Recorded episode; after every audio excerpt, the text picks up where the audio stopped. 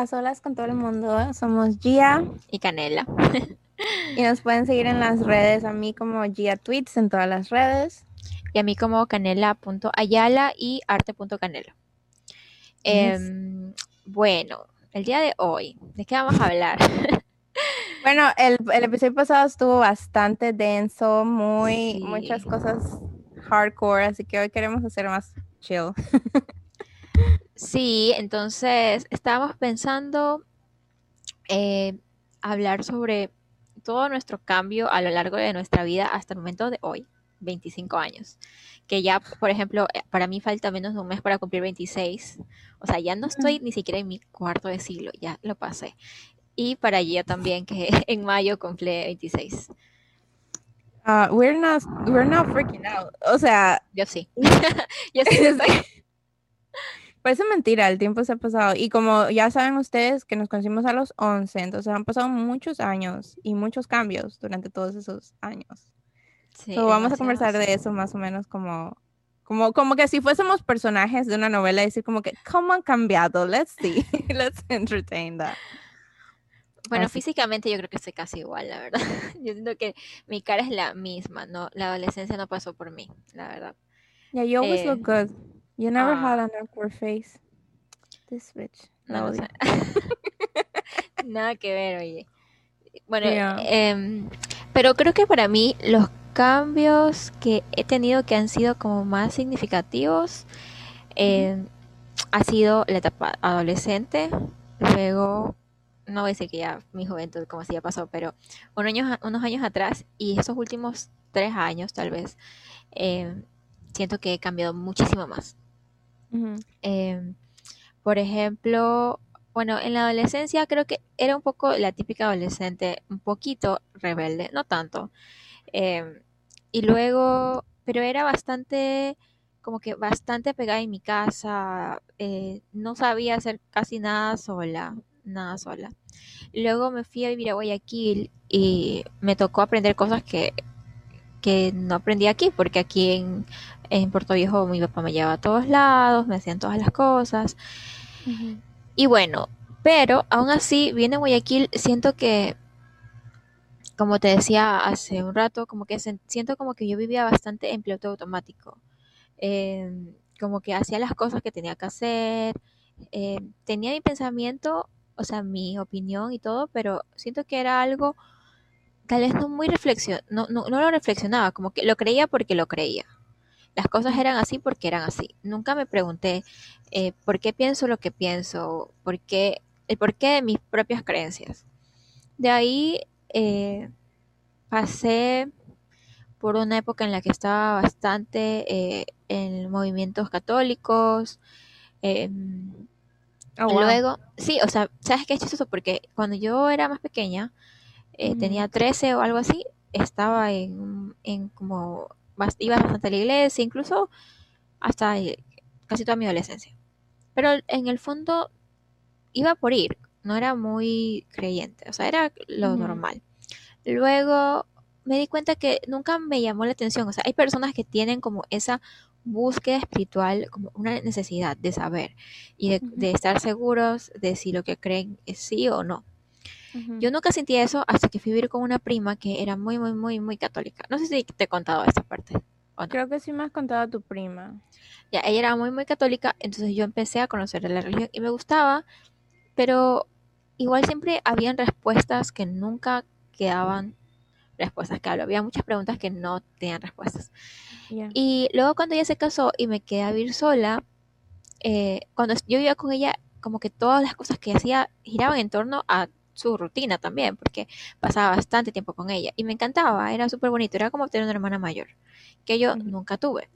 Pero luego cuando yo viví sola y empecé a estudiar psicología, empecé a leer más, empecé eh, a cuestionarme muchas cosas, además de que estuve en terapia psicológica, como que me di cuenta de muchas cosas de mí y de repente la yo que soy ahora es alguien que ha crecido a partir de ese cuestionamiento. O sea, no soy porque soy, sino porque las cosas que me han pasado, las he entendido, las he reflexionado, no me he enfrascado en alejarme, porque, por ejemplo, eh, en la adolescencia leía bastante, entonces como que mi escape era siempre la lectura, luego las series, y a pesar de que aún hoy yo veo series y todo, no es de la misma manera en que antes. O sea, yo reconozco ahora que tal vez es como que, ok, ahora estoy cansada, me quiero relajar, veo una serie. Pero antes era como que todo giraba en torno a esto. Incluso como hemos hablado con cosas de Disney, como High School Musical, Jonas Brothers y todo este tipo de cosas, como que todo giraba en torno a este tipo de, de series, de personajes. Pero ahora, a pesar de que también tengo ídolos, a pesar de que también tengo personas favoritas, siento que ahora mi criterio siempre pasa por este cuestionamiento que te digo y, siento que me ha transformado bastante. O sea, tres años atrás yo era de las personas que decía, no, tres, unos cuatro años atrás, era de las personas que decía, el hombre paga porque es hombre, el hombre hace esto porque es el hombre y la mujer hace esto porque es la mujer. Em, no sé, ese tipo de cosas que ahora no diría, porque las he reflexionado y digo, no, no tiene nada que ver el ser hombre o ser mujer. Y y bueno, también tiene bastante que ver el feminismo en esto, porque como hablamos en, el podcast sobre el 8M, este, el feminismo me hizo dar cuenta de esta, esta lucha colectiva de sentir que lo que me pasa a mí le pasa a muchas y hay muchas que incluso viven cosas peores. Entonces, como que más de cuestionar el por qué.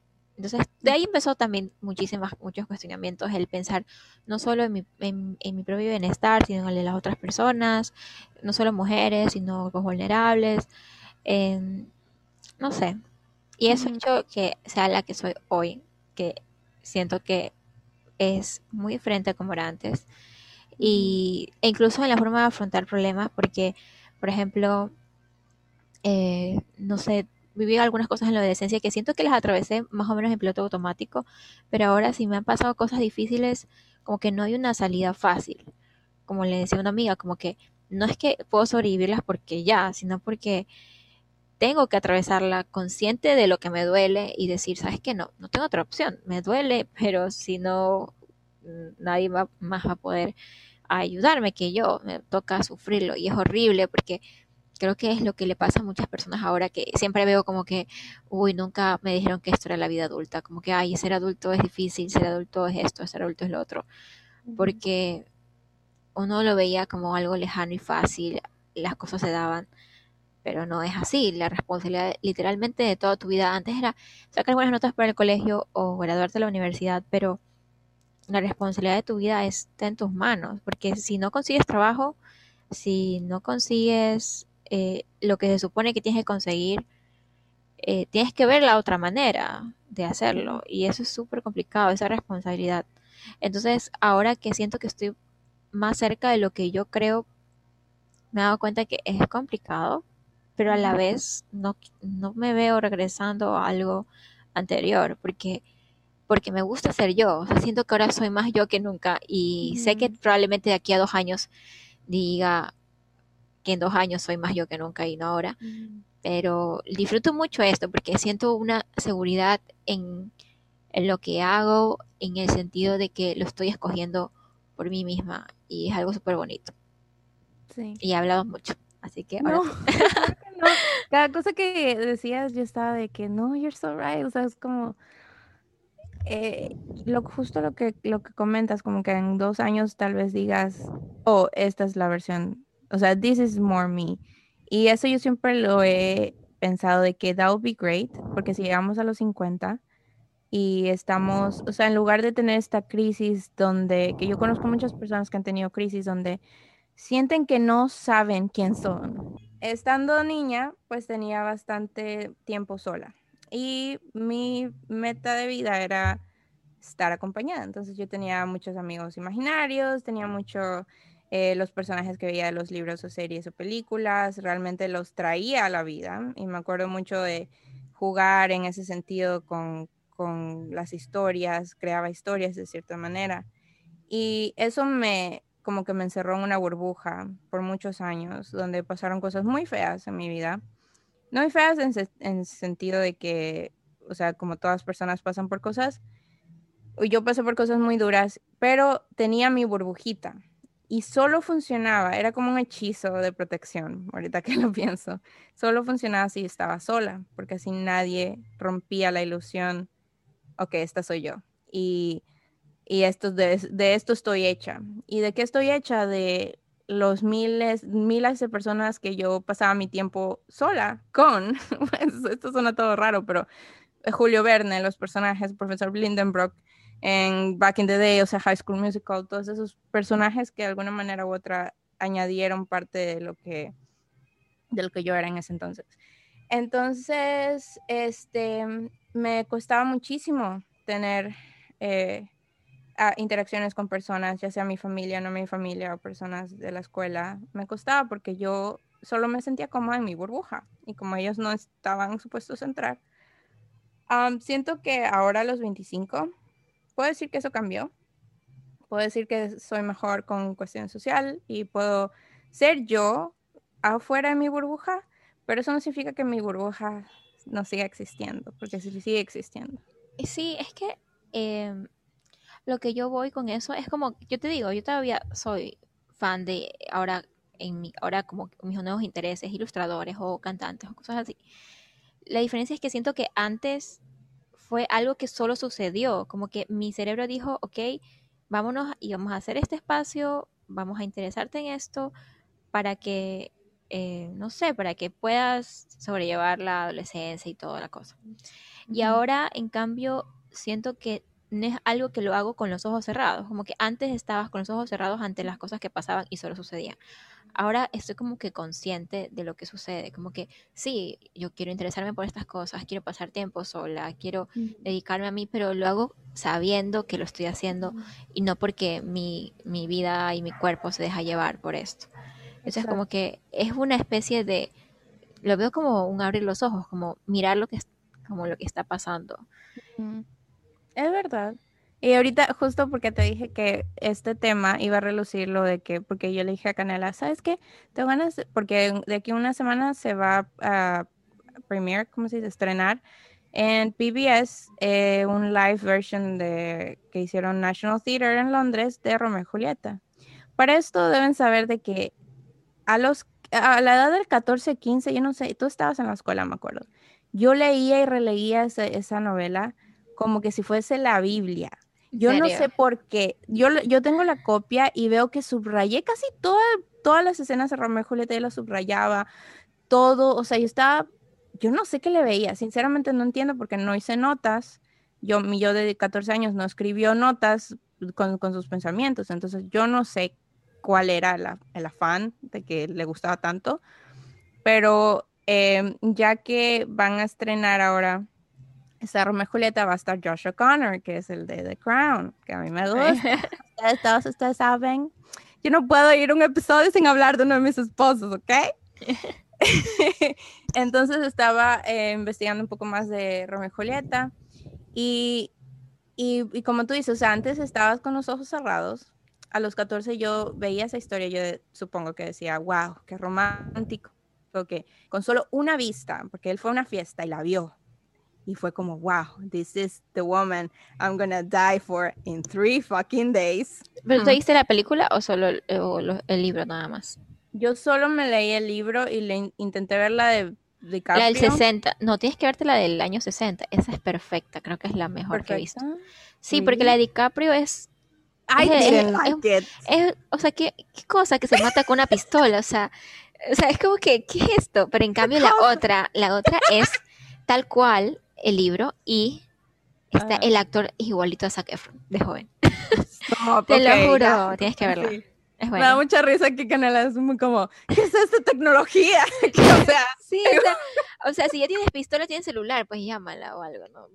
¿Por, qué tanta cosa? ¿no? Sí, fue muy raro. Yo la vi y dije, que se mató con la pistola ahí y, y, la sangre, porque no, no me acuerdo haber visto sangre tampoco, entonces fue como que esto es muy real. I can't. O sea, pero no sé qué año pusieron esa, esa película. Estaba bien extraña. Yo, está rara. Creo que el, el, director de esa película fue el mismo del Green Gatsby. Si no me acuerdo, si no me equivoco. Ah, ¿en serio? No, de, la nueva no, no tengo ni idea, ni idea. Bueno, pues, o sea, yo no sé, mi corazón de 14 años, yo quería un amor así, quería que alguien me vea dentro de una fiesta y diga, oh, tú, ven conmigo, let's die. Y yo no, bueno, no sé, después de unos años me hice anti Romeo y Julieta. Entonces esto fue cuando yo empecé a conocer, a pensar más, a usar mi cabecita. Y fue como de que no, o tenía la, la niña esta tenía 13 años, este otro tenía 14, o sea, makes no sense, what the heck. Entonces yo era anti Romeo Julieta, nadie me hable, eso es horrible. Pero ahora tengo 25 y ahora soy pro again porque Joshua Connor va a salir. Pero no, out of, out of the chistes, o sea, estaba viendo el timeline de todo y, eh, o sea, al final yo digo, cuando uno va cambiando, cuando uno va creciendo, ¿no? Es muy importante las personas que te rodean y cómo te hablan. Y esto no significa, porque hay muchos padres, especialmente en Latinoamérica, que es como, ocúltenle todo lo malo al jovencito para que no se, no le dé eso como que ideas. Yo, yo no sé por qué piensan así. Y estaba, estaba leyendo este timeline y yo digo, si le hubiesen dicho a estos niños cómo funciona la vida, this wouldn't happen. O sea, si la mamá de Julieta le hubiese dicho, mijita, a ver, siéntese, déjame conversarle. o, o, yo no sé, ¿sí o qué? Porque se murieron a los tres días de conocerse porque ellos pensaron que that was how things should be. That's sad. Sí, la verdad, sí aparte que la, la, comprometieron a ella a los 13 años con un hombre que se llama Paris. Paris, ajá. entonces la comprometieron ahí. Entonces ella ya, ya mismito se veía como un, o sea, this is my life, what's gonna be. Si yo no estoy con Romeo, que realmente es alguien que yo, que estoy en Ajá, que mis ojos me dicen y mi, mi, my gut says that he's the man. Entonces, si no estoy con él, voy a estar con alguien más. O sea, voy a estar con Paris. This is my only chance to be happy, porque él me hace feliz. Y porque sus papás ya le habían mandado como un piece of thing a casarse con otro. Entonces, pero es que esa época todo era... ¿Qué época esto fue? Esto fue 400 años antes de que nosotros naciéramos. Eso fue en el 55. 55. So, sí, en el 1500. 1555. Bueno. 1595, I'm stupid, sorry. Muy extraño. Pero, o sea, ¿tú qué piensas de que crecer? ¿Cómo tú sentiste que tus que las, la información que te llegaba a ti te hizo quien eres ahora? Mm. O, preferiste no saber ciertas cosas hasta que los descubrieras? No, yo siempre fui muy preguntona en todo, en absolutamente todo, pero creo que mis papás siempre tenían un libro para eso. Incluso no, no recuerdo que mis papás me hablaran de educación sexual, sino que tenían tres libros con explica todo cómo funcionaba y videos. Entonces luego que yo me leí y vi todo, iba a preguntar. Y mis padres siempre me contestaban las preguntas, todas las preguntas que yo tenía.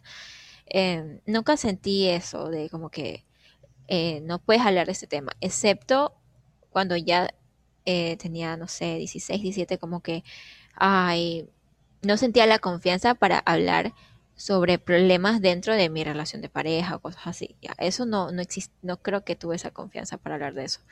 Pero de ahí como lo básico, sí, sí, sí, siempre, siempre pude hablarlo, siempre, siempre quise saber, siempre fui muy, muy curiosa. Tanto así que cuando era pequeña, tenía como seis o siete, una tía me regaló un libro que se llamaba el libro de preguntas y respuestas. Tenía como que, ¿por qué los hijos se parecen a los padres? ¿Por qué, eh, no sé, todos los por qué, cosas que puede, se te pueden ocurrir de niño, todo estaban ahí. Que eso es súper importante porque te ayuda como que create your own mind of things y que no, no te dejes llevar por, por lo que en ese momento sientes. Yo pienso que eso creciendo, cada, cada parte de un crecimiento sientes diferentes cosas, o sea, te sientes diferente.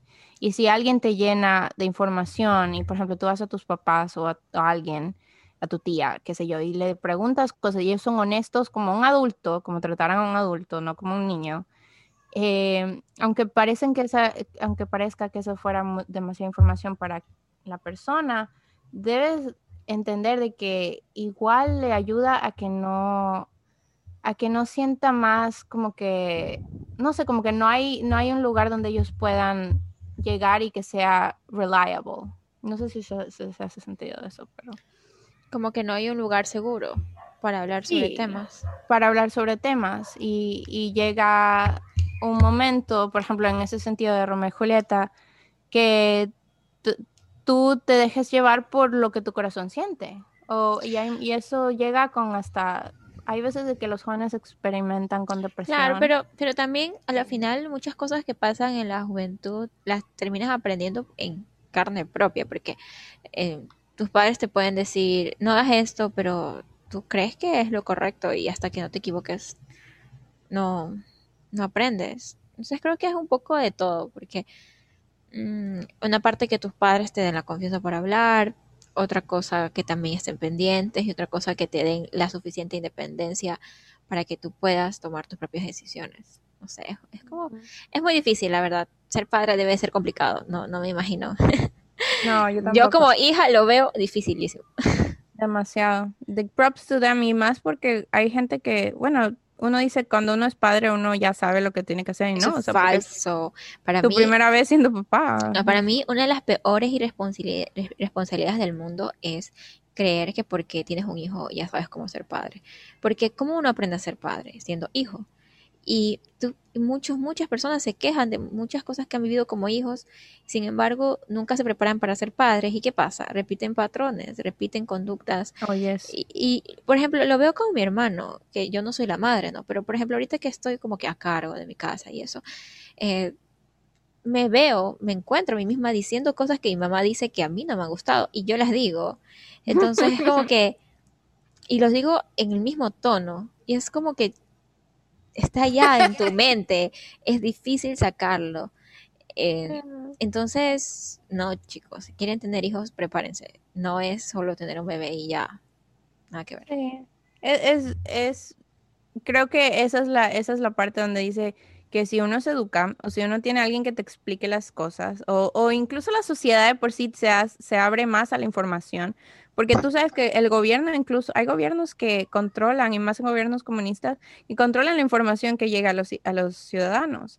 Y eso es tan importante porque, o sea, así mismo como hay, hay niñas, yo he escuchado tanto ese término de que, ay, es que ellas desde chiquitas su sueño era ser mamá. Porque es la naturaleza, yes, of course, of course, everybody. Pero sabes que yo leí en un libro de, ¿cómo se llamaba el libro? Era un psicólogo que decía que eso de que las madres sienten un amor sobrenatural que, que viene de por ser mujer, dicen que es falso, que incluso antes no sentían ese apego porque los niños morían, morían muy pronto por las enfermedades y todo. Entonces ellos no se apegaban tanto a los hijos, tanto así que le ponían el mismo nombre a veces a algunos hijos porque se morían muchos. Entonces ese mito de que la madre tiene un instinto maternal natural eh, como personas, como seres humanos, decía, lo trataban como de negar en ese sentido, porque, porque no siempre fue así. Y puede que lo sea, puede que sí tengas ese instinto, puede que tú te sientas como que sí, pero outside of that también hay muchos factores que pueden hacerte, hacerte una vida más fácil para ti y para tu bebé. Y creo que es importante que los gobiernos y, y personas que vivas, o sea, incluso personas que que, tienen un hijo y digan, oh, fuck, me hubiese gustado tener esta información. Pero sabes qué, cuando mi hija esté grande o mi hijo esté grande, yo voy a tener esa información lista para ellos, para que sepan qué, a qué es lo que se van a meter y, y no a traumarlos ni nada, pero ahorita me da risa que lo que dijiste de, Vincent, de, Vincent, de, que le copiaban los nombres. A Vincent Van Gogh le pasó eso porque él, él fue el segundo Vincent. Había nacido uno y se murió y le pusieron como, Vincent 2. Pero nunca lo quisieron, so it's fun. Ay, pobrecito. pobrecito, sí. Sí, él tuvo una vida bien triste, ¿no? Ya. Pero sí.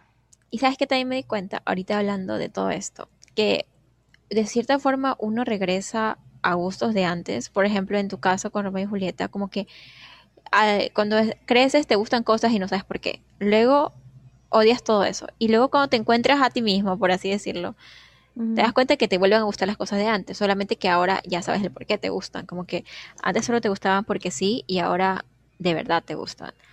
Eh, a mí me pasó con muchas creencias como que espirituales. Yo pensaba de cierta forma, luego cambié y ahora que me siento que me conozco más, volví a lo de antes, pero ahora sabiendo que con esto me siento cómoda. Claro. Sí, tiene mucho sentido eso.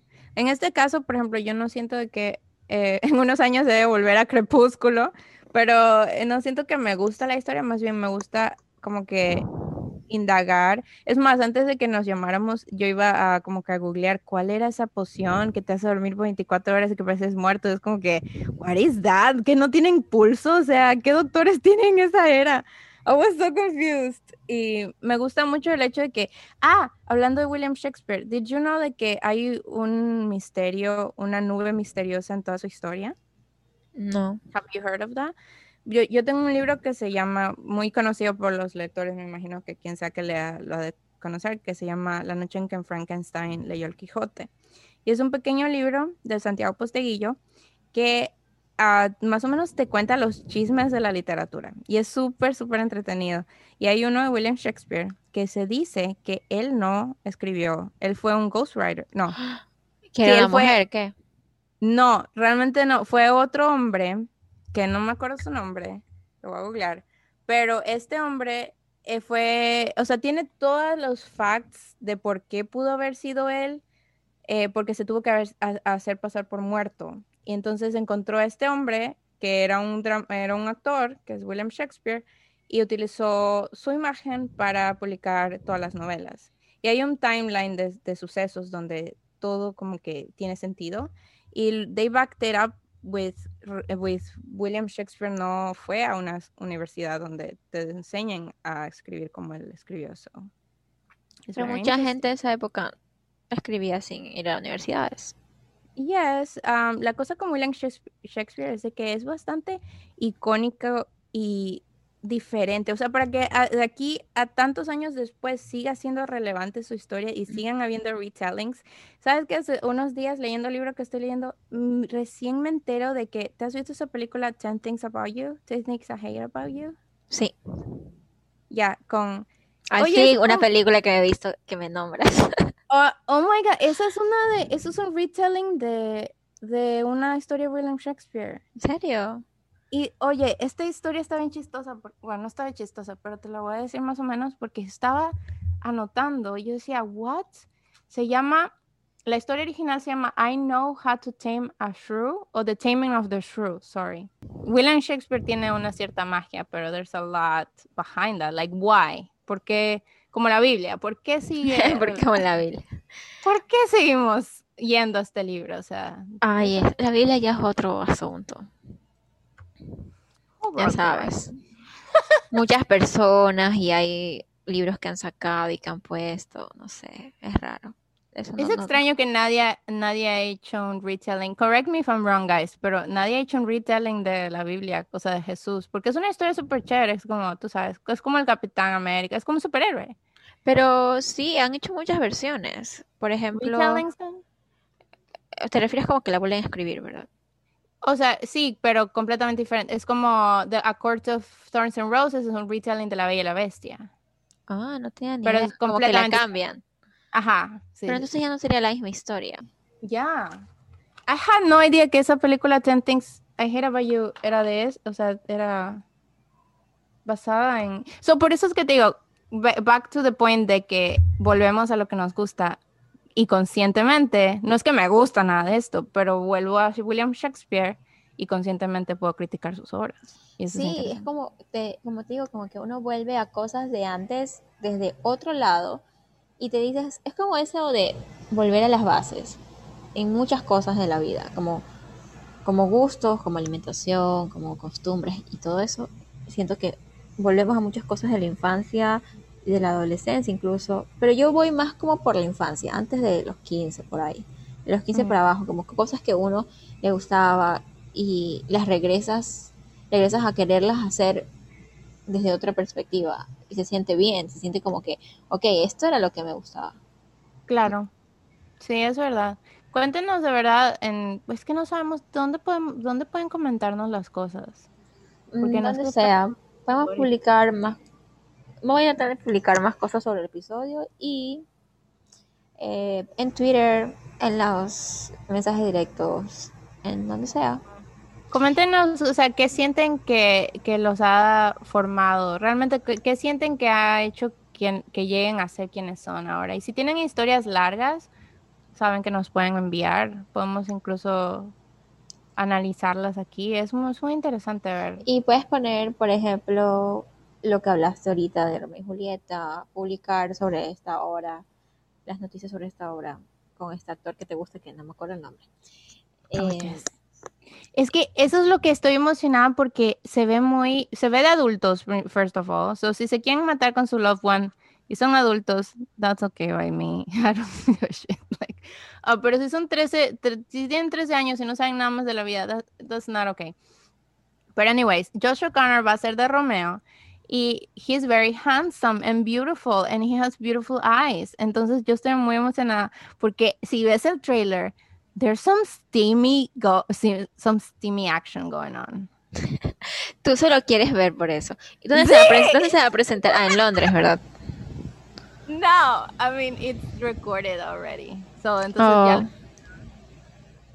and I cannot wait. I will ah, I will die. okay. I'm fine, guys. Pero sí, este, estoy emocionada a ver cómo lo hacen porque va a ser diferente por sí, si son adultos ya. Tengo que ver como 100 cosas por si acaso. O sea, un amigo me mandó una lista de 10 películas para conocer la historia del cine. Creo que me he visto dos. Y me he visto dos hace años. O sea, mm, definitivamente. No te culpo porque es que estamos en cuarentena, entonces no es como que Tú sabes. y ahorita he tenido, te, lo juro que tiene demasiadas, demasiadas cosas que hacer. Se me va el día demasiado rápido. Tanto sí que lo pongo como ejemplo en mi celular, que yo antes tenía en tipo horas en pantalla, muchísimo tiempo. Un día tuve dos horas y media, que oh, suena bastante, pero en verdad, para el todo el tiempo que uno pasa en pantalla, dos horas y media de, tantas cosas que estuve a hacer, que hacer en el día, que sí, que el desayuno, que el almuerzo, que no sé qué, que no sé cuánto, o sea, terrible. Wow, no, yo tengo más horas, pero, ¿qué te iba a decir? Ayer me vi ya Batman, eh, no, También la vi, también me la vi. Pinche cuatro horas, esas estúpidas. Yo me la vi en, en, dos días, primero dos horas y luego dos horas. Man, I was so tired. o sea, yo estaba con un ojo ahí cerrado, el otro abierto. Es que dos, cuatro horas sí que es fuerte. Too much. Pero, ¿qué te pareció? ¿Sabes qué pasa? Que yo siento que tengo memoria de pez, porque no me acuerdo completamente de la primera. La parte que me acuerdo, porque me la empecé a ver otra vez el año pasado. Eh, la parte que me acuerdo es cuando Aquaman está sentado sobre el lazo de la Liga de la Justicia de, de la Liga de Justicia, el lazo de la verdad de la Mujer Maravilla y se siente encima y le dice, ay, tú sí que eres linda. Entonces me di cuenta que en esa, en esa versión anterior lo hicieron más chistoso, como con ese tipo de comentarios. En mm. cambio, en este de aquí nada que ver. Y me gustó más así porque yo no veo a Aquaman diciendo ese tipo de cosas, nada que ver que diga ese tipo de cosas chistosas. O sea, Aquaman es como que todo ser, que me encanta, por cierto. Yes, of course. Tiene algo en los ojos, no sé, pero bueno, me gustó, me gustó, pero me hubiera gustado más si recordara tal vez todo lo que pasó en el anterior y fuera súper fan de DC y supiera todo. Eh, es que sí, DC tries their best. Eh, no, no, no hate a, DC at all, pero es, es bastante denso. Yo pienso que es para hardcore fans de esos personajes. Pero en cambio, Marvel, cuando eh, they deliver a story, ellos tratan de captivar, cautivar, cautivar a personas que incluso nunca han visto nada. Porque, o sea, ellos tratan de que, aunque seas un niño de tres años, we're gonna get you to have fun. Si eres un viejito de 80, we're gonna get you to have fun. So, ellos hacen esto muy bien. Y, pienso que es más fácil digerir ese tipo de historias por cómo lo han producido. Pero acá, acá yo tuve que conscientemente estar ahí de, I have to be awake, porque son cuatro horas. Y muy seria la película, entonces sí. O sea, no hay un momento en el que te rías ni nada. O sea, todo el tiempo estás así como que qué va a pasar. Mi momento favorito fue el Joker, though. Oh, yo lo odio, lo odio. Yo tengo algo, no soporto esa actitud. No soporto. O sea, literal, o sea, físicamente mi cuerpo sufre. Cuando me vi, me vi esta película Batman vs Superman, donde aparece Lex Luthor, ¿verdad? Ahí donde oh, aparece. No puedo, o sea, tú no tienes idea, me la vi dos veces. La primera vez lo sufrí, dijo, ok, la segunda vez ya no pude, o sea, la segunda vez cerré los ojos y estaba así como que, oye, que se calle, porque no soporto esa actitud. Es que no sé ni cómo describirla. ¿Qué actitud es esa, sí? Es como... I relate to these characters. I'm like, no. do you hate me? no, no te odio. Es, es una actitud como, como una persona que como es que no sé ni cómo expresarlo es como que lo, odio lo odio, lo odio. mira cortemos una parte porque estoy hablando mucho de eso pero en serio lo odio. Es como cómo te explico a ver es como idiota es como que no me importa el resto yo tengo la razón en todo me río en tu cara todo es una burla eh, y como esto de que habla pero no hable como que las palabras o sea o sea literal estoy sintiendo algo así, ¿sabes lo que siento? Siento como cuando alguien coge y con sus uñas, uy, raspa la, pared de tiza. Dang, eso siento yo. Eso siento, por eso yo no me pude ver eh, hmm. la película de El Guasón, la última. Ni loca. It's not like that at all, though. Es completamente diferente Joker. Es como similar la forma de actuar, pero oscuro, ¿verdad? Como que es una historia triste por ejemplo, el Joker de El Caballero de la Noche, creo que se llama, con el antiguo Batman, no lo soporto. No lo soporto. No, soporto esa actitud. No la soporto. Es una tortura para mí ver esas cosas. Por eso yo no veo a ningún personaje que se parezca. Lex Luthor, este man de Guasón, no, no puedo. O sea, yo, en cambio, en mi, en mi parte, I love those characters, pero Lex Luthor is not even supposed to act that way. Entonces yo estaba bien confused. I was like, why is Lex Luthor acting like the Joker? Sí, ay no. Solo es que, solo recordarlo me fastidia. Depende de qué personaje es. Sí, y de qué depende del actor. O sea, tienes que encontrar a alguien que de verdad sea, uh, como que, que tenga este charm para que they pull that character off. Porque no cualquiera lo puede hacer porque es easily hated. O sea, ese tipo de personaje que, como tú lo describes. A mí me gustan porque usualmente son el tipo de que traen más como que juguito a la historia. Hay muchas cosas detrás de sus infancias. O sea, lo puedes hacer trágico, lo puedes hacer chistoso. No, porque, mira, cuando apareció eh, The Joker al final de esta, que es con Jared Leto, ¿verdad? Él igual hizo la misma actitud. Y esa actitud, esa forma de actuar es la que no soporto quería darle un golpe, quería que se callara, quería que desapareciera. Oh, a, ese, punto. Sí.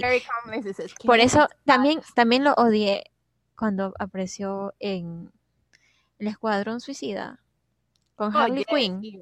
Ya, también. Harley Quinn tenía la misma actitud.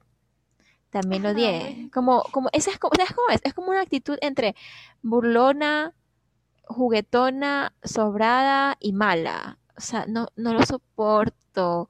O sea, como que me burlo en tu cara de tu dolor y voy a llorar. Oh, del coraje. Del coraje, lo odio, lo odio, lo odio. Oh no, okay. We need a therapy session. No mentira. O sea, we, I get it. Son ese tipo de personajes que literal están, they're, they're, o sea, están bunkers, they're out of their mind. Eso es lo que no, no te gusta. O sea, porque es como te digo, depende del actor y qué tanto sepa. Si tú te ves el Joker de Joaquín Phoenix, tal vez sí te va a gustar porque es diferente, no es... No, creo que me guste. Vi un episodio, un episodio, Carlos, una parte donde estaba en un talk show o algo así. y ya, o sea, esa parte es justo lo que no me gusta. El man actuando como raro y como burlón, el otro también actuando como burlón y luego lo mata yo solo, cada vez que, mira, cada vez que mi hermano me dice que ve una película o cualquier persona, yo digo de esta forma. A ver, ¿la película se parece a lo que expresa Modern Family? No, ¿verdad? Entonces, no. No, gracias. Todas, mis, todas las cosas que me veo van por ese lado, porque si no, me amargan. Hay pocas cosas, o sea, hay, hay pocas veces en las que yo veo algo y digo, quiero ver porque quiero saber de la trama, porque quiero, así como tipo cuando te quieres leer un libro. ¿Por eso no te gusta Loki? Tampoco me gusta Loki. Pero Loki wow. Pero Loki no es burlón, ¿te das cuenta? Loki no es burlón. Sí. Pero no es un burlón juguetón como niño, como ridículo. Un burlón sexy, guys. es un burlón serio. Es como, te quiero hacer sufrir y soy cruel. Pero no, no es que te quiero hacer sufrir y me río como si esto fuera un juego que Eso es lo que. Pero sí se ríe un poquito, tiene una sonrisita de malo. I love her. Mm, yo no lo veo igual al otro. I know you don't. That's so weird. Porque entonces siento que esos personajes que I love are the personajes que tú no puedes tolerar. Porque I love this. I love the, Joker. A mí me encanta. O sea, es el único personaje DC que vale la pena por mí. Y Harley Quinn, I like her too. No, las odio, los dos. Sí, sí nada que ver. Y no sé. Para las películas, creo que es porque es muy visual y en serio me afecta mucho cuando lo veo. Pero en cambio, en libros, puedo leer libros trágicos y con ese tipo de cosas. Pero al verlo y lo siento muy real para mí, o sea, me afectaría mucho. Si lo veo en la vida real, me afectaría igual, creo que sí, si lo veo. Ya, entiendo. No, I get it. Pero igual, si fuese Modern Family, Modern Family, oh my God, it makes me laugh so freaking hard. O sea, no puedo. Y yo me, yo siento que yo soy Cam. Yo, también. yo también, como que soy la, porque él es como la madre. Justo estoy viendo una parte como que es como la madre. Es como que, porque eh, digo como la madre porque siento que él se pone en ese papel, como que Mitch se pone como lo que supone que es el padre más distante, que no cuida, y él se pone en el otro papel. Y me encanta, me encanta. I love it. Hay una escena en la que eh, dice Cam, no, que están presentando a Lily, creo, porque yo estoy por la primera temporada. Cuando la presenta con, con el, soundtrack de Lion King en el background. Perfectísimo, y, el Mitch es, turn it off. Y él, no puede. This is who I am. me encanta. Hay una parte más chistosa que pasa en el futuro, como que te voy a hacer un, eh, pequeño spoiler, pero igual no es spoiler porque no es que es algo. I think I've seen them en TikTok que eh, Mitch está, Cam está a dieta y Mitch le dice, eh, ¿qué tienes ahí en la caja? Era una caja de papas fritas. Y mm. Mitch le dice, no la estás comiendo o algo así. Le dice, a ver, como que shake it para ver si está llena de cosas. Y Cam empieza a bailar. Y empieza a mover porque dice shake it. Y le dice, la caja, la caja. creo que es the thing de que parejas disparejas, porque no pueden ser más diferentes, pero se complementan tan bonito. Mm, Los Igual que Phil y Claire. Ellos sí son igualitos, ¿no? no, porque él es muy como distraído y como que relajado y Claire es muy perfeccionista, es la que por poco los mantiene vivos. Oh, me da risa porque Mitch, Mitch, y Claire son iguales y yo no sé qué hicieron los papás con ellos porque, porque son así de traumados. Porque son así, son todos como estresados. La mamá, la mamá es loca. Sí, I know. Y, pero, y Gloria y EJ también, o sea, me dan mucha risa como son. O sea, todos esos, son estas parejas de que no deberían funcionar, pero funcionan y funcionan maravillosamente. So, they did a great job con Modern Family. Sí, súper bueno, súper bueno, porque todas las temporadas son chistosas, todas. Sí, sí, o sea, yo, yo me he visto ya la serie un par de veces, pero creo que me olvido de lo mucho que me hace reír. Ni Friends, yo amo Friends y todo, pero ni Friends me hace reír tanto como Modern Family. Claro, porque Friends es como también fácil de ver, relajado, y hay esa familiaridad de que me lo he visto full veces, y es como más de adultos, no te toca esta parte emocional de la familia. Entonces, en cambio, acá tienes todo, tienes problemas desde niños hasta adolescencia y hasta vejez, de pérdidas de familiares, tienes de todo, me encanta, me encanta. Sí, en el primer episodio yo te iba a escribir porque yo, eran como las 3 de la mañana, yo estaba haciendo tarea y yo no estaba haciendo nada, solo mirando Modern Family. El primer episodio yo estaba llorando ya. Y yo como, no, ¿qué es esto? ¿Sabes que en el primer episodio Claire, la actriz, está embarazada? No, De gemelos, tenía una panzota y no se le nota. ¿Por qué? ¿Qué? No se le nota, hizo que no se le notara. Damn, yo quisiera hacer así. That would be great. Que no se note, porque... No, o sea, hicieron ellos que no se notara. Oh, pero lograron meter. Muy, sí, tenía, tenía de, como, pero tenía una barriga súper grande porque eran mellizos. Es que me vi, cuando te acabes la serie, mírate el documental que hicieron sobre la serie. Que ellos oh, grabaron. O sea, lo voy a ver, lo voy a ver. Pero míratelo cuando te la termines porque si no te vas a hacer spoilers. No me la quiero terminar porque no quiero, no quiero que termine la vida. Lo bueno es que es largo. Y como es largo, cuando te vuelves a ver el primer episodio, cuando has terminado las 11 temporadas y vuelves al primero, lo sientes como que, ok, me la puedo volver a ver. Es como Friends. Friends yo solo llego hasta la temporada 3. Y luego la, cuando... la 3 no la puedo ver porque terminan. Esa, desde que terminan y no puedo verla. Me causa un estrés terrible. Creo que yo paso todo eso de terminan y luego él se está por casar y ahí luego como que todo vuelve a la ah, normalidad. Sí. Ahí vuelvo, pero yo no paso. Igual, no puedo. No, y no me he visto ese, ese último episodio, me lo he visto una vez en mi vida y nunca más me lo vi porque lloré como una loca. Cuando ya dejan todas las llaves y qué sé yo. No me digan que les spoileo Friends porque ni siquiera estoy diciendo nada y aparte que Friends es Friends es demasiado viejo, sí. Pero ¿sabes qué? Por ejemplo, yo no me he visto Seinfeld y Seinfeld es súper viejo y si sabes qué trata, no me digas. Porque me la quiero ver. Y Seinfeld tiene el segundo mejor guion. Sí, you, you told me, pero I don't know, es que es como un ¿De qué se trata de un hombre? No, sí, pero es como que Seinfeld es el nombre del actor y del personaje. No es un comediante. Sí, es un comediante. Pero bueno, no, no, no sé qué se trata bien, así que mejor para mí porque me la quiero ver tal vez este año. Ahorita estoy con The Falcon The Winter Soldier que empecé y yo estaba, no, no me gusta, WandaVision es mejor. Y en el segundo episodio casi me choco porque lo estaba escuchando, o sea, no estoy manejando y viendo cosas, pero estaba yo, yo saliendo de mi parking y puse, o sea, estaba viendo desde antes que caminaba, estaba viendo ya la, el segundo episodio y me dio mucha risa una cosa y casi me choco, so that's what I'm saying, but I'm not driving and watching stuff, promise you. Pero qué risa ese segundo episodio, estuvo demasiado bacán, demasiado. Eso, bueno. Bueno, Sí y no, no sé, quiero que ya ver el tercero porque me dejaron muy a medias. I love that Bucky Bucky tiene PTSD like me, so we're we're the same and we we have nightmares and we're angry and we love each other. So, new husband. ¿Ya te gusta? ¿No te gusta todavía? No, no me va a gustar nunca. Él es lindo. No digo que no sea guapo, pero no mm, Mira, mi estilo es tipo bravo tipo Aquaman, pero con toda esa facción. Ya no bravo tipo Bucky. Bro, what are you talking about? Aquaman, o sea, este Jason Momoa no tiene, él es literalmente bajado del cielo, es como el Henry Cavill. sí. No hay comparación.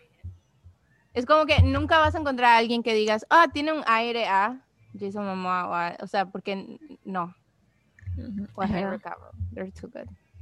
Pero bueno, creo que esto ha sido todo por este episodio. Espero que se hayan divertido. No se olviden de darle follow o seguir el podcast en Spotify, nos ayuda demasiado. Y si comparten los episodios si les gusta, también nos ayuda muchísimo. Sí, bueno, gracias por estar aquí. Bye. Bye.